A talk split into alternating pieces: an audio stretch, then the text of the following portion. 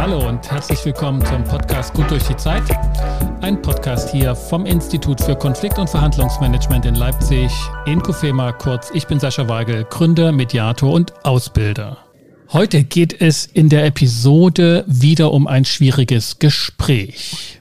Wir haben ja eine kleine Reihe eröffnet, in denen wir schwierige Gespräche der Reihe nach behandelt haben und hatten begonnen mit dem schlechten Nachrichtenüberbringen Gespräch in der 97. Episode und haben dann uns über das Kritikgespräch und das Konfliktgespräch vorgearbeitet in den Episoden 103 und 104. Und heute geht es um das schwierige Gespräch Feedback einzuholen, sich Feedback geben oder aussprechen zu lassen. Und ich möchte auch diese Episode selbstverständlich mit meinem Kollegen Rolf Balling besprechen. Hallo Rolf. Ja, hallo Sascha, da bin ich doch und freue mich schon auf unsere Diskussion. Vielleicht erstmal so kurzes Feedback deinerseits. Ich bitte dich ja immer regelmäßig so im Podcast dazuzukommen und diese kleine Reihe aufgemacht zu haben. Was war bisher gut aus deiner Sicht und was war verbesserungswürdig für die nächsten zwei Folgen und vielleicht dann sogar jetzt schon damit anfangen? Also was gut war, jetzt mal so ganz spontan. Also ich denke, wir haben aus einer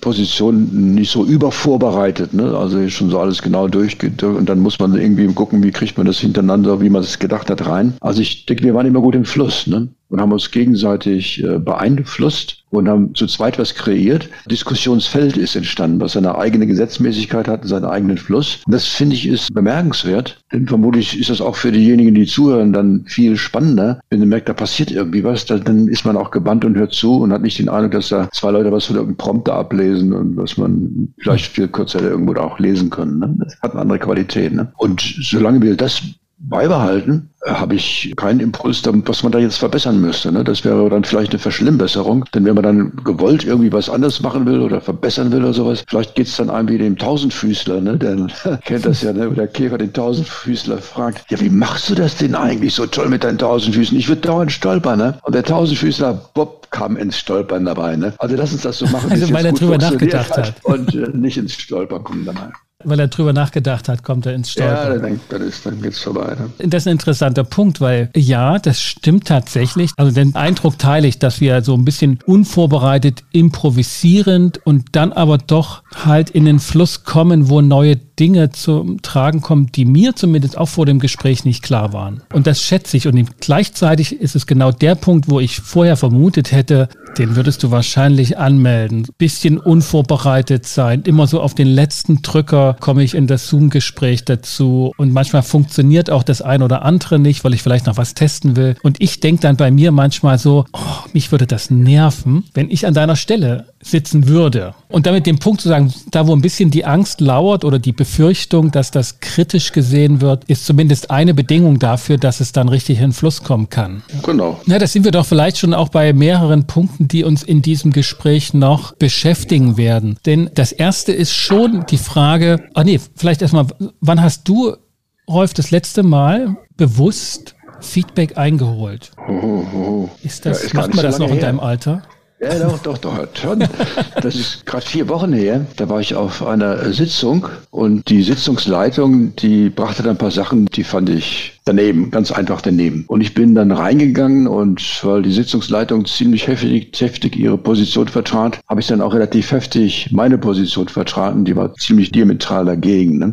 Es wurde dann nicht böse oder so, aber es war schon, denke ich, schon ziemlich kräftig. Und hinterher habe ich dann da doch ein paar Teilnehmer, die so eher so, so ganz still dabei saßen, gefragt, war ich zu krass? War ich irgendwie beleidigt? War was falsch oder so? Und es war zu meiner großen Beruhigung, haben die generell gesagt, nee, nee, nee, das war schon in Ordnung. Und es ist gut, dass du das gesagt gesagt hast, du konntest das sagen, ich hätte ein bisschen Angst gehabt oder aus seiner Position war das möglich, das war wichtig. Ne? Das hat mich doch sehr beruhigt. Natürlich auch ein bisschen dabei gedacht, naja, hätte auch, auch ihr mal was sagen können, musste mir nicht unbedingt mir überlassen. Aber es war, das war doch ein wichtiges Feedback, mhm. dass das schon in Ordnung war. Ne? Und mhm. es hätte durchaus auch anders sein können, denn ich weiß, dass wenn ich da so denke, das geht aber gar nicht, dann kann ich auch schon vielleicht ein bisschen arg scharf, vielleicht sogar verletzend werden. Ne? Da ist auch der Punkt drin, den ich auch unbedingt ansprechen wollte, was ja der daneben der Kommentar war, so du in deiner Position konntest das sagen. Also es scheint wichtig zu sein, wer was gesagt hat und wahrscheinlich, also auch beim Feedback ist es ja so, dass nicht jeder Angefragte zu allem, was getan oder nicht getan wurde, gutes Feedback geben kann und dass man das gut auswählen sollte. Du wirst wahrscheinlich auch dort in dem Meeting nicht jeden gefragt haben, wie das ankam, sondern halt ausgewählte Leute, von denen du, naja, dachtest, die würden dir schon sagen, wenn du da ein bisschen die Linie überschritten hättest. Ganz genau, das ist es. Ne? Wo ich auch denke, na, die haben auch eine gute Bewusstheit darüber ne? und so, die können das auch wirklich beurteilen. Ne? Mhm. Denn das ist schon auch so beim Feedback einholen. Manches Feedback, was man so kriegt, ist nicht sehr hilfreich. Ne? Aber das mhm. Risiko muss man halt eingehen, ne? ganz klar. Wir haben ja dieses Gespräch mit über Feedback eingeordnet als schwieriges Gespräch. Ich will einen Anlass dazu kurz schildern, weshalb ich darauf komme der eigentlich genau das Gegenteil bewirkte. Ne? Aber sozusagen, um rauszufinden, was ist denn das Schwierige am Feedback einholen, wenn es überhaupt was Schwieriges ist. Ne? Vielleicht ist es ja auch gar nicht so schwierig und die Überschrift und das Thema ist hier völlig fehl am Platze. Aber ich arbeite an der Universität jetzt schon lange Jahre, also über 15 Jahre mit Studenten und habe so Schlüsselqualifikationen, Ausbildungen auch in Mediation. Und das ist eine andere Art des Lernens als das juristische Lernen, obwohl es auch dort mittlerweile Rollenspiele gibt, Praxisübungen und Rechtsfindung auch sehr erlebbar gemacht wird und nicht nur im Lesestudium. Und ich weiß noch, am Anfang, wie schwierig es war, die Studenten zu Rollenspielen einzuladen. Und dann gibt es auch unmittelbares Feedback von den Mitspielern und von den Dozenten. Und heute ist es mittlerweile so, dass das Pflicht ist, beziehungsweise der Grund, weshalb die Leute diese Schlüsselqualifikation machen und sich darauf freuen. Und Feedback für die was völlig nicht selbstverständlich ist, sondern was einzuforderndes ist, was sie auch haben wollen. Ich weiß nicht, ob ich das auf die gesamte Generation so jetzt über den Kamm scheren kann, aber der Eindruck, dass Feedback mehr gewollt wird als vielleicht noch zu meinen oder unseren Jugendzeiten oder zumindest in jüngeren Jahren, hatte mich dazu gebracht, dass das für einige möglicherweise gar kein schwieriges Thema ist, sondern eher schwierig ist, wenn sie keins bekommen und andere, zumindest so im ja, im Coaching-Bereich habe ich das so mitbekommen, da ist das eher problematisch, Feedback einzuholen. Auch wenn ich jetzt so im Coaching mit Klienten in Industriebetrieben, in, in auch erfahrenem Alters, das ist eher ein heißes Eisen. Wie schätzen du das ein? Ist das ein schwieriges Gespräch oder wo liegt denn die Schwierigkeit drin? Also man kann beide Aspekte betonen. Ne? Also einerseits denke ich, ist äh, nicht mehr so schwierig, wie es früher war, denn äh, inzwischen sind die jungen Leute das wirklich gewohnt, Feedback zu kriegen und, und Rückmeldung. Und vieles davon ist ist wirklich eine Gewohnheitssache, ne? dass man sich traut und weiß, wie man überlebt das, das ist hilfreich doch und gibt noch einen anderen. Das ist also ganz normal zu der Kultur gehört. Ne? Insofern ist es einfacher geworden. Ne? Und, und das würde ich auch jedem raten, der das jetzt so macht. Also bloß kein Drama draus machen. Jetzt geben wir uns Feedback ne? und äh, alle ziehen sich schon richtig spannend an und der Adrenalinspiegel, der steigt und so. Ne? Also je, je nun, die Gerüchteküche brodelt und umso besser. Aber es stimmt auf der anderen Seite, ne, so als Psycho, da gibt es Übertragungsphänomene. Manches Feedback ist wirklich vollkommen daneben. Manche werden dann sofort bewertend und nicht beschreiben und manches macht man auch gar nicht hören, was man dann mit einmal hört oder sowas. Es ist und bleibt eine heiße Kiste dem kann. Das ist richtig.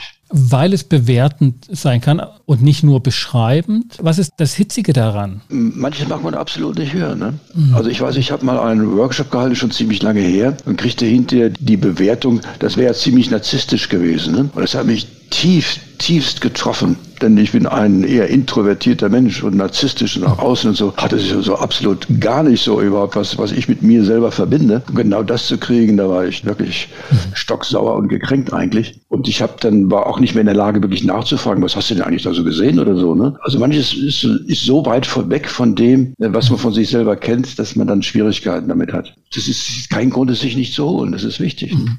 Ich teile den Eindruck aus der Beobachtung, jetzt, jetzt in Vorbereitung auf diese Sendung habe ich auch viel im Internet recherchiert, was so zum Thema Feedback ist. Und tatsächlich ist das ein Riesenthema. Alle machen das. Alle sagen, dass das gemacht werden muss. Jede Organisation, jede Einzelperson, jedes soziale System soll Feedbackschleifen einbauen. Und das ist auch durch die Technologie dann nochmal schneller geworden, will ich fast sagen. Ne? Also, dass es einfacher und zügiger und noch so ein Punkt ist. Das mag jetzt auch die Gefahr von Missverständnissen geben dadurch, wie es verstanden ist. Aber wenn ich auf den Aspekt Wert lege, dass derjenige, der dieses Feedback haben möchte, es einfordert und nicht, dass es so ungefragt hingeworfen wird, Wo würdest du sagen, ist die Herausforderung, das zu tun? Liegt das eher an den Personen, die zur Verfügung stehen? Stichwort von meinem Chef möchte ich jetzt möglichst nicht noch was haben. Der, der achtet ja kaum auf mich. Was soll der mir schon sagen? Oder ist es eher, dass es also biografische Erfahrungen angeklickt werden können, wenn man sich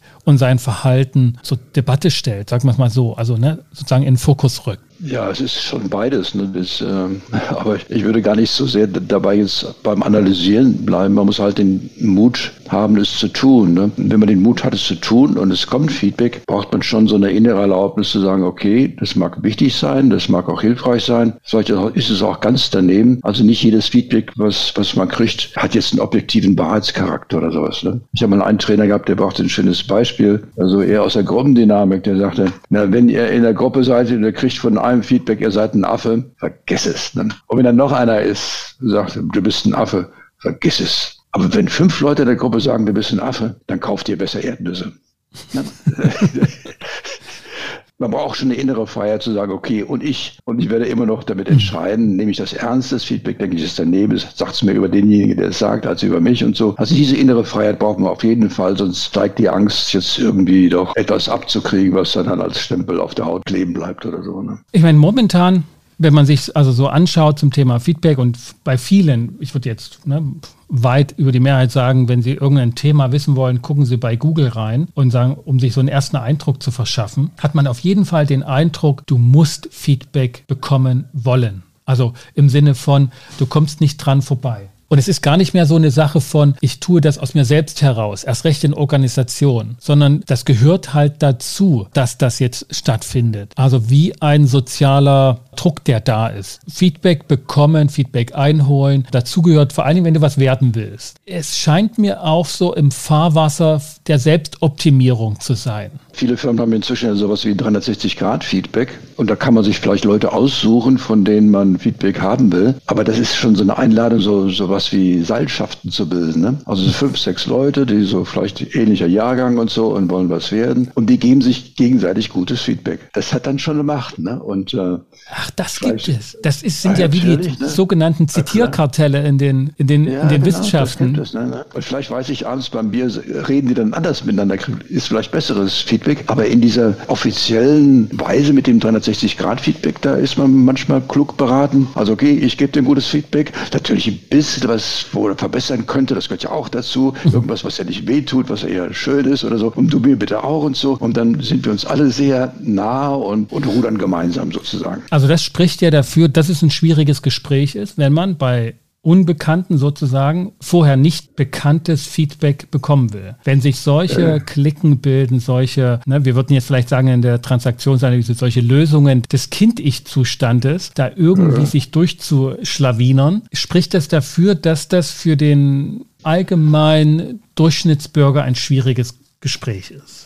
Und, und das bleibt einfach, ne? Mhm. klar. Insbesondere wenn es formalisiert ist, aber wir hörten sonst noch zu und wie ist die Beziehung nachher? Also irgendein kritischer Punkt ist da immer dabei, ganz klar. Hat sich was aus deiner Erfahrung heraus in den Jahrzehnten verändert in den letzten Jahren? Also fällt es jüngeren Menschen leichter, weil sie einer anderen Generation angehören, zum Beispiel, weil sie Feedback über soziale Medien sich ohnehin organisieren, die Selfie-Generation, die Likes haben will? Oder ist es eine Frage des Alters, dass einfach junge Leute besser oder leichter damit umgehen als schon gestandene, die dann eine stärkere persönliche Irritation bekommen würden? Also da, da wäre ich jetzt vorsichtig mit der Aussage. Also was ich häufig erlebe, ist, dass Führungskräfte so trainiert sind, jetzt auch Feedback zu geben, so bloß nicht verletzen ne, und beschreiben und sonst irgendwie, dass die aber das, was sie eigentlich sagen wollen, dann in so viel Watte packen, dass es den gegenseitigen Effekt hat. Ne? Dass der, derjenige, der das Feedback kriegt, denkt, oh Gott, wenn der Chef jetzt so vorsichtig ist, wie er formuliert und so, ne, muss ich wohl ein ganz schlimmer Fall sein, weil der Angst hat, irgendwie was falsch zu sagen und dann ist so und so. Das macht die Sache dann auch schwieriger. Die gute Lösung, eigentlich wohlwollend schon Klartext zu reden und darüber dann zu reden oder sowas, wird meistens häufiger damit umgegangen, dass man einfach so viel Watte reingepackt wird, dass, äh, dass man rätseln muss, was man denn eigentlich wirklich damit. Vielleicht werden wir mal noch, auch noch mal ein Stück weit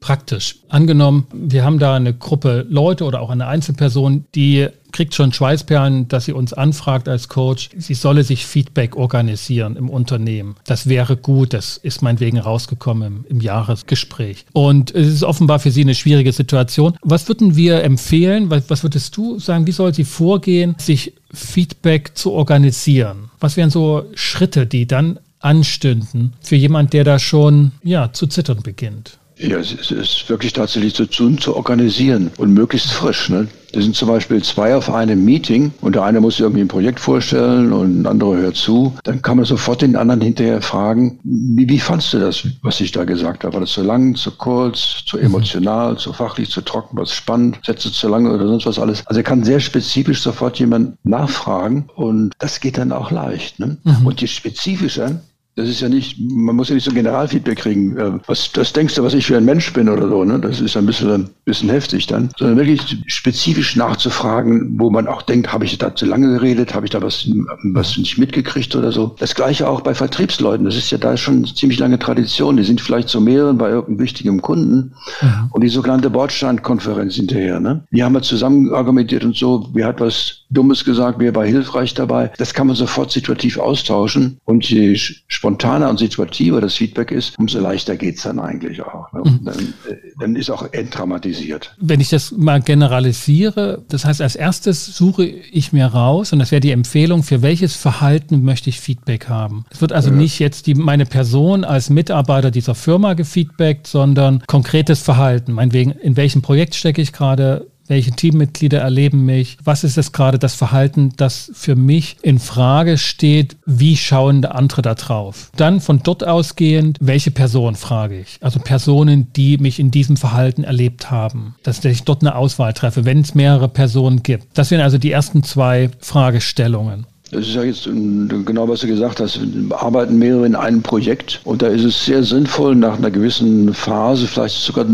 ziemlich schnell nach dem Anfang, da ist noch alles weich und kann auch nachgestellt werden, wirklich zu fragen, wie, wie lebst du mich dann? Bin ich hilfsbereit oder stelle ich die richtigen Fragen oder bin ich herablassend oder sonst wie? Nee, nicht, nicht so gefragt, ne, sondern eher sagen, jetzt projektspezifisch, macht es Spaß mit mir zusammenzuarbeiten, was, was könnten wir gegenseitig, auch gegenseitig sogar ver verbessern. Ne? Man kann ja, ja, auch ein Feedback sofort mit dem Gegenfeedback verbinden. Das erinnert erinnert mich an einen Aspekt oder einen, einen Bereich dieses Feedbackgebens, der mir häufig in den Recherchen jetzt wiedergekommen ist, und zwar Feedback für Solo-Selbstständige. Ich habe auch momentan mehr mit Solo-Selbstständigen zu tun. Ich bin Ombudsmann hier beim Haus der Selbstständigen in Leipzig und da sind mir sozusagen dort nochmal auch die Wirtschaftskontexte, also wie Solo-Selbstständige agieren, nochmal deutlicher vor Augen. Und denen wird auch geraten, sofort Feedback einzuholen, nicht nur von den Kooperationspartnern, auch von den Auftraggebern und den Kunden generell, um letztlich damit das Produkt zu verbessern. Also zum Beispiel so ein mhm. Webdesigner, ne, der eine Webseite für irgendeine Firma macht oder Musikproduzent, ne, der so Jingles macht oder was auch immer. Und das erinnerte mich so an diesen Wandel sozusagen vom Ingenieurswirtschaften. Der geht so in sein Kämmerchen und macht das perfekte Produkt. Ne, so irgendwie das, der deutsche Autobauer, ne, der so im Geheimen das, das Auto baut und am Ende kommt die perfekte Ingenieursleistung raus. Und eben diese neueren, in Anführungsstrichen, die agileren Methoden, die schnell auf Kunden Kundenfeedback aus sind, um letztlich damit das Produkt zu verbessern. Die stellen also erstmal so Karosse mit vier Rädern hin und dann mit den Kunden wird sofort dann das Auto gebaut und am Ende kommt dann meinetwegen was anderes raus. Ne? So. Ja, das ist ein gutes Beispiel, aber da, da, kann man auch deutlich machen, das ist ja ein sehr spezielles Feedback, was dann gefordert wird. Ja. Dann ist es eine, ein Feedback zu meinen Ideen. Und die Ideen, das sind schon eben meine Ideen und da bin ich auch kränkbar. Aber das kann eventuell doch auch leichter zu ertragen sein, jetzt vom Kunden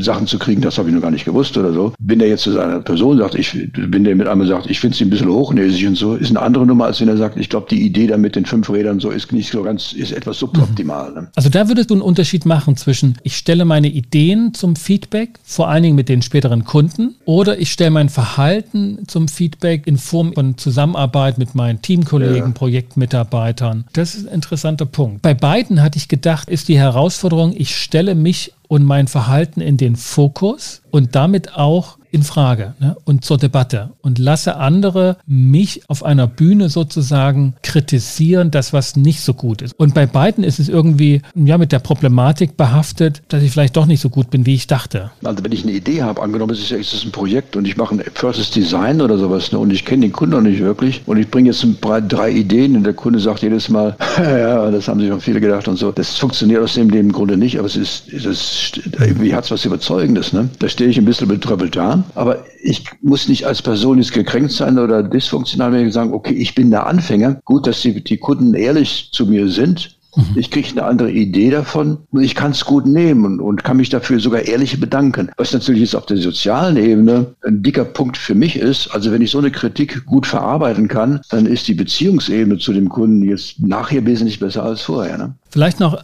ein Punkt, der auch wichtig ist, vor allem für die Frage, ne, wo liegen die Schwierigkeiten? Zuweilen kommt das für den Beobachter, auch für den Feedbackgeber so rüber, diese Anfrage nach Feedback und das Einfordern, dass da ein sehr selbstbewusster Charakter ist, der sich verbessern möchte anhand des Feedbacks. Und zuweilen kommt das bei den Beobachtern, Feedbackgebern so an, oh mein Gott, der ist ja total verunsichert. Ich, wenn ich jetzt noch was Falsches sage, dann fällt er gleich um. Und es kommt eher negativ rüber.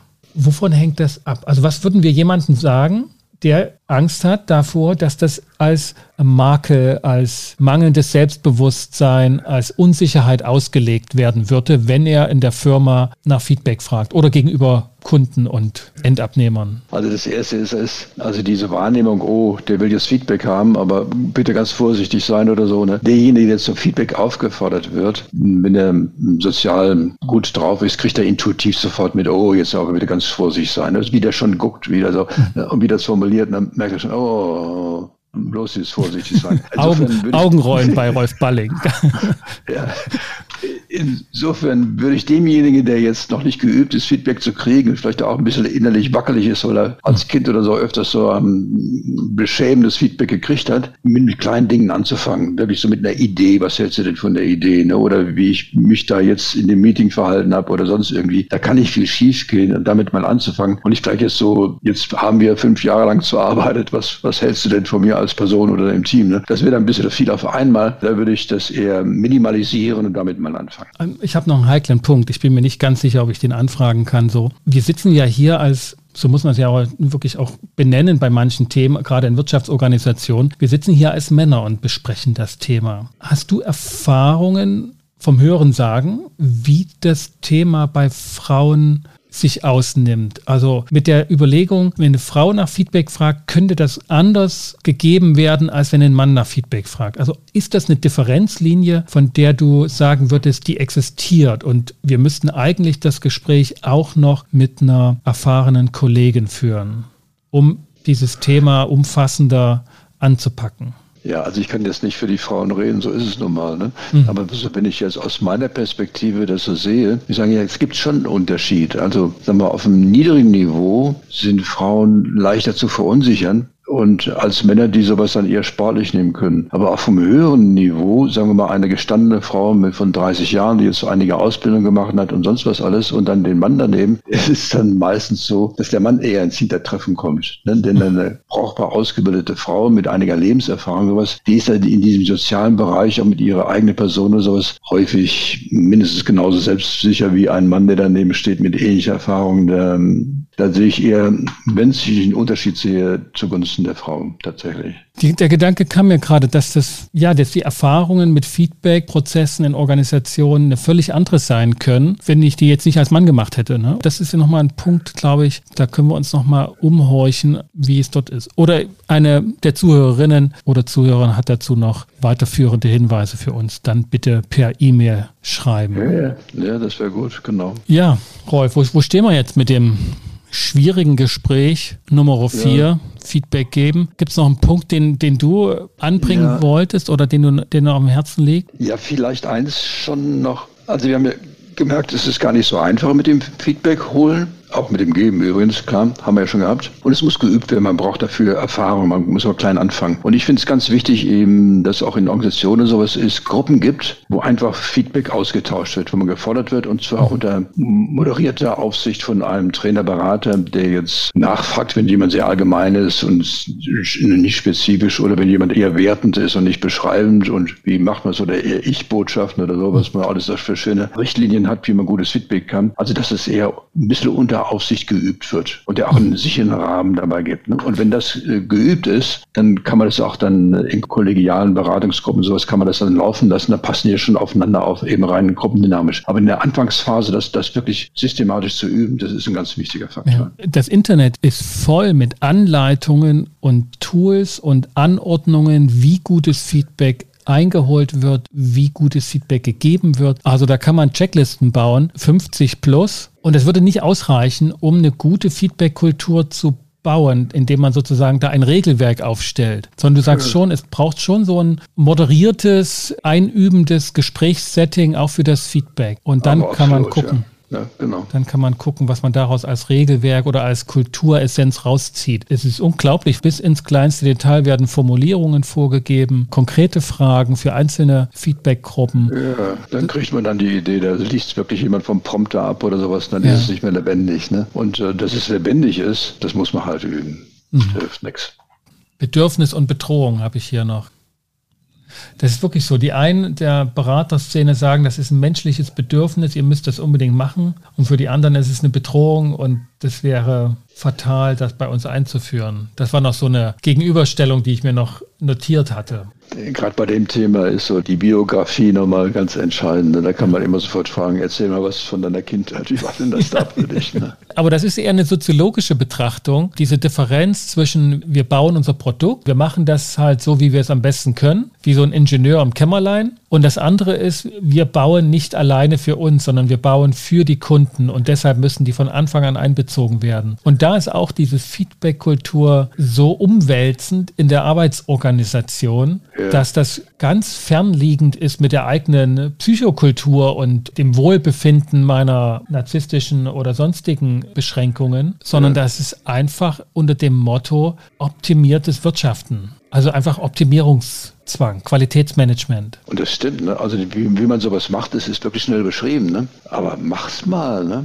Klar, ne? und, das, und das ist wirklich ganz erstaunlich, wie die jungen Leute da reingehen, ne? denen es gar nichts ausmacht, wenn sie ein paar Ideen haben und die werden jetzt so ja. eine nach dem anderen abgeschossen. Aber hinterher haben die das Gefühl, jetzt bin ich wirklich schlau, jetzt bin ich auf dem richtigen Weg, jetzt habe ich mir eine Menge Arbeit gespart. Und der Kunde denkt auch, aha, der hat uns jetzt wirklich verstanden. Ne? Wenn wir mal vorstellen, wir sind heute junge Leute und kommen in die Firma und erleben diese bejahende Kultur von Feedback und so, dass das eine So-Kraft hat. Man kann auch sagen, sozialen Druck, das muss dir jetzt so gefallen. Du musst dich zur Debatte stellen, wenn du hier was werden willst. Denn das wäre ein organisationales Instrument, das sozusagen jetzt könnte man ganz links Kapitalismus kritisch sagen, ist einfach ein kapitalistisches Instrument, um noch mehr und bessere Arbeitskraft sich zu organisieren? Nee, das ist die Ethik des Wirtschaftens, die für den Konsumenten da ist und das wird damit sichergestellt. Was ja. hat denn das mit Kapitalismus zu tun? Naja, das hat damit zu tun, dass der Arbeitnehmer ne, nach Recht und Gesetz zu durchschnittlicher Arbeit verpflichtet und berechtigt ist und nicht 150 Prozent geben muss. Das, das ist eine ganz, ganz andere Sichtweise.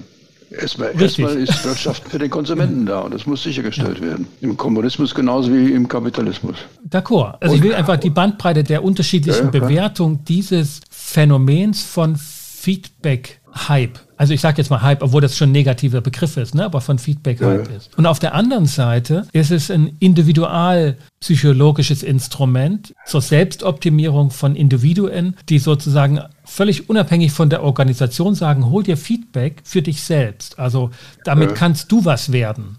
Naja, in diesem Fall kriegt er nur Feedback zu seinen Ideen. Da kann er sein Selbst noch ein bisschen raushalten. Ne? Aber es stimmt schon, sein Selbst äh, wird darin trainiert, dass er sich Ideen abschminkt, dass man, dass er sich beeinflussen lässt und dass er sich behauptet. Ja, stimmt. Also auch sein Ich wird optimiert. Aber diese Optimierung, da würde ich noch mitgehen. Da würde ich sagen, das ist wirklich persönliches Wachstum. Das würde ich jetzt noch nicht unter den negativen Aspekten von Selbstoptimierung oder sonst was dann sehen. Nee, überhaupt nicht. Aber der Punkt sozusagen, auf den ich da hinaus will, wir haben es hier mit einem Thema zu tun, bei dem sowohl im Namen des Individuellen als auch im Namen der Organisation und des kundenorientierten Kapitalismus auch wenn das ein ganz schwieriger Begriff ist, Kapitalismus, aber des, der organisationalen, beide sozusagen das Gleiche wollen und dieses alte Spannungsfeld von Individuum und Organisation aufgehoben ist. Und es gibt kaum negative Stimmen zum Thema Feedback.